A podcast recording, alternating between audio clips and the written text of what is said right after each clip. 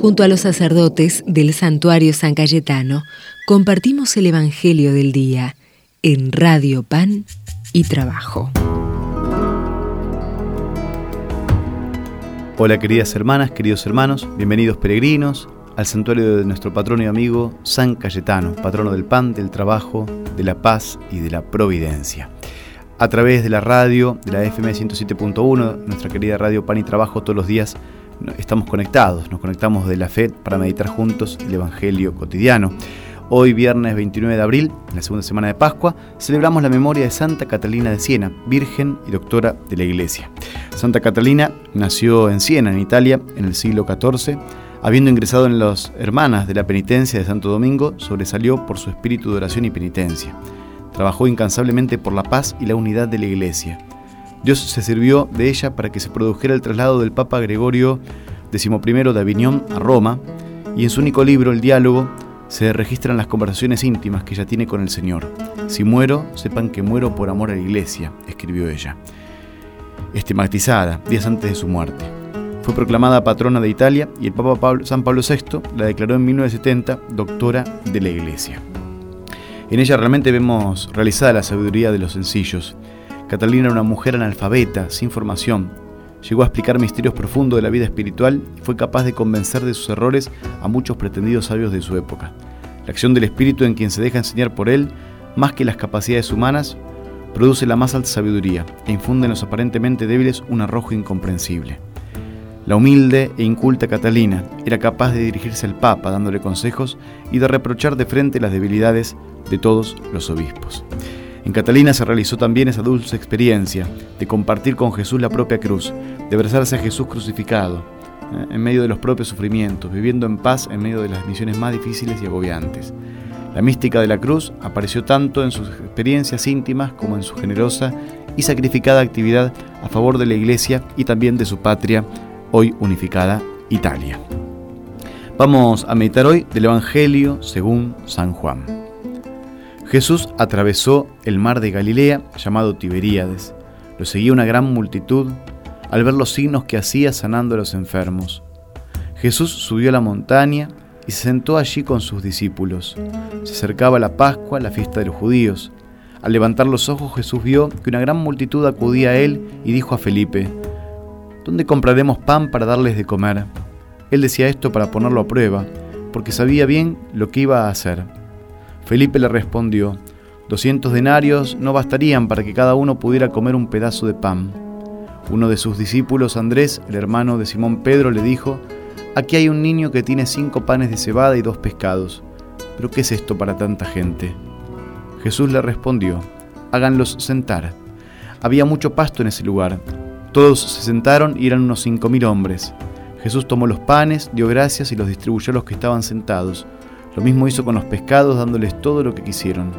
Cuando todos quedaron satisfechos, Jesús dijo a sus discípulos, recojan los pedazos que sobran para que no se pierda nada. Los recogieron y llenaron doce canastas con los pedazos que sobraron de los cinco panes de cebada. Al ver el signo que Jesús acababa de hacer, la gente decía, este es verdaderamente el profeta que debe venir al mundo. Jesús, sabiendo que querían apoderarse de él para hacerlo rey, se retiró otra vez solo a la montaña. Palabra del Señor. Los apóstoles ofrecieron a Jesús los panes de un niño.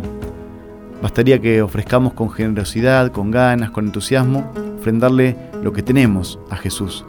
Así hay pan de sobra, alcanza para todos. Jesús quiere hacer el bien a través de nosotros. Y eso es una gran responsabilidad para nosotros. Puede ocurrir que una súplica de alguien no sea escuchada porque nosotros no actuamos como instrumentos del amor de Dios, sino como egoístas.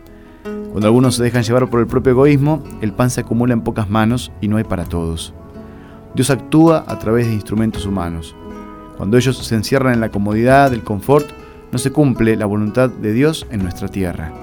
Además, estos panes son ya símbolo de la Eucaristía, del pan espiritual que también es pan para todos, pan de la fe que se parte y se reparte para compartir, pan sobreabundante que no hace distinción de hermanos, de personas. Este pasaje sobre la multiplicación de los panes manifiesta la verdadera voluntad de Dios, que no falte el pan para todos, para nadie. Los apóstoles ofrecieron a Jesús los panes de este niño, que parecían tan poca cosa, pero fueron una ofrenda que le bastó a Jesús para hacer su prodigio, su milagro. Cada vez que nos dejamos, nosotros nos dejamos ser por la fuerza de su amor y le ofrecemos lo poco que tenemos, cuando nos ofrendamos, hay pan para todos, sobra. Es lo que decíamos recién. Y Dios actúa en la historia, en nuestra historia también a través de instrumentos humanos. Cuando esos instrumentos se resisten a cumplir su función, su misión, y se, se encierra más bien en la ambición, en la comodidad, no se cumple la voluntad divina. Hasta ese punto se sometió Dios a nuestra libertad, hasta el punto de aparecer impotente y débil frente a nuestro mal, a nuestro libre albedrío, decimos, a nuestra libertad. Frente a la seriedad de esta verdad, no podemos dejar de preguntarnos qué estamos haciendo con los dones que Dios nos regaló, en qué gastamos nuestras energías, en qué ocupamos nuestra mente, nuestro tiempo, nuestras capacidades, nuestro corazón. Porque está en juego algo sagrado, la felicidad de los otros, de los hermanos, de los demás. Por nuestra falta de entrega, alguien puede quedarse sin el pan que necesita, sin un momento de alegría, de esperanza, sin una palabra de consuelo. Además, estos panes son un símbolo de la Eucaristía, como decíamos antes, de ese pan que Jesús va a partir y a repartir luego en la última cena con sus discípulos. Y siempre la Eucaristía tiene que ser pan para todos, no premio para los perfectos, como recuerda el Papa Francisco, sino un sano y generoso remedio para todos y sobre todo para los débiles y enfermos. Nadie puede verse privado de la Eucaristía por falta de dinero, no. Es pan sobreabundante para ricos, pobres, para los venidos de lejos, para los de aquí, para todos. Es pan que no hace distinción de personas. Señor, vos sos generoso, regalás tus dones en abundancia. Toca nuestros corazones para que el egoísmo no deje a muchos de tus pobres sin el pan que necesitan para vivir cotidianamente. Transformá, Señor, con tu mano poderosa y tu gracia este mundo de ambición e indiferencia, de manera que haya pan para todos y que podamos ser humildes instrumentos de tu providencia para los hermanos. Le pedimos esto al Padre Dios, pidiéndole por supuesto también rogándole la bendición. El Señor esté con ustedes. Dios Todopoderoso, rico en providencia, derrama una abundante bendición sobre ustedes, su familia, sus seres queridos, amigos, sus lugares de trabajo, sus compañeros, sus barrios, sus comunidades. Dios de bondad, te pedimos que bendigas nuestras manos, para que en ellas nos falte por intercesión de San Cayetano un trabajo justo y digno. En nuestras mesas el pan de cada día y en nuestros corazones tu gracia, tu amor y tu consuelo. Te lo pedimos a vos que sos Padre, Hijo y Espíritu Santo. Amén. Hasta mañana, hermanas y hermanos.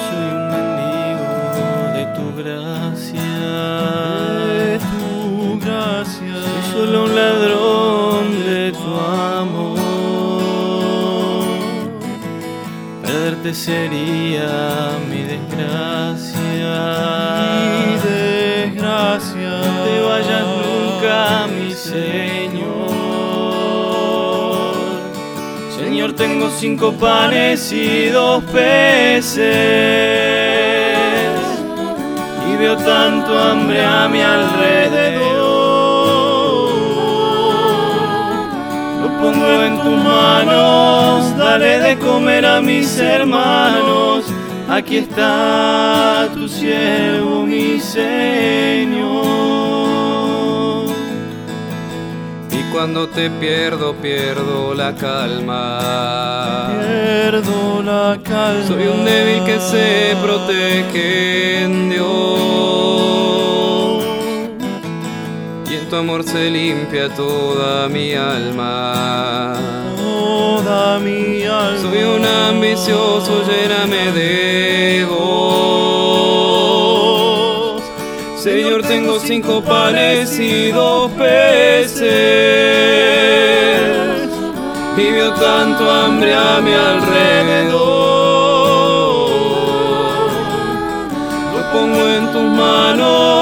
Dale de comer a mis hermanos. Aquí está tu siervo, mi Señor. Señor, tengo cinco panes y dos peces. Y veo tanto hambre a mi alrededor. Lo pongo en tus manos, dale de comer a mis hermanos. Aquí está tu siervo, mi Señor.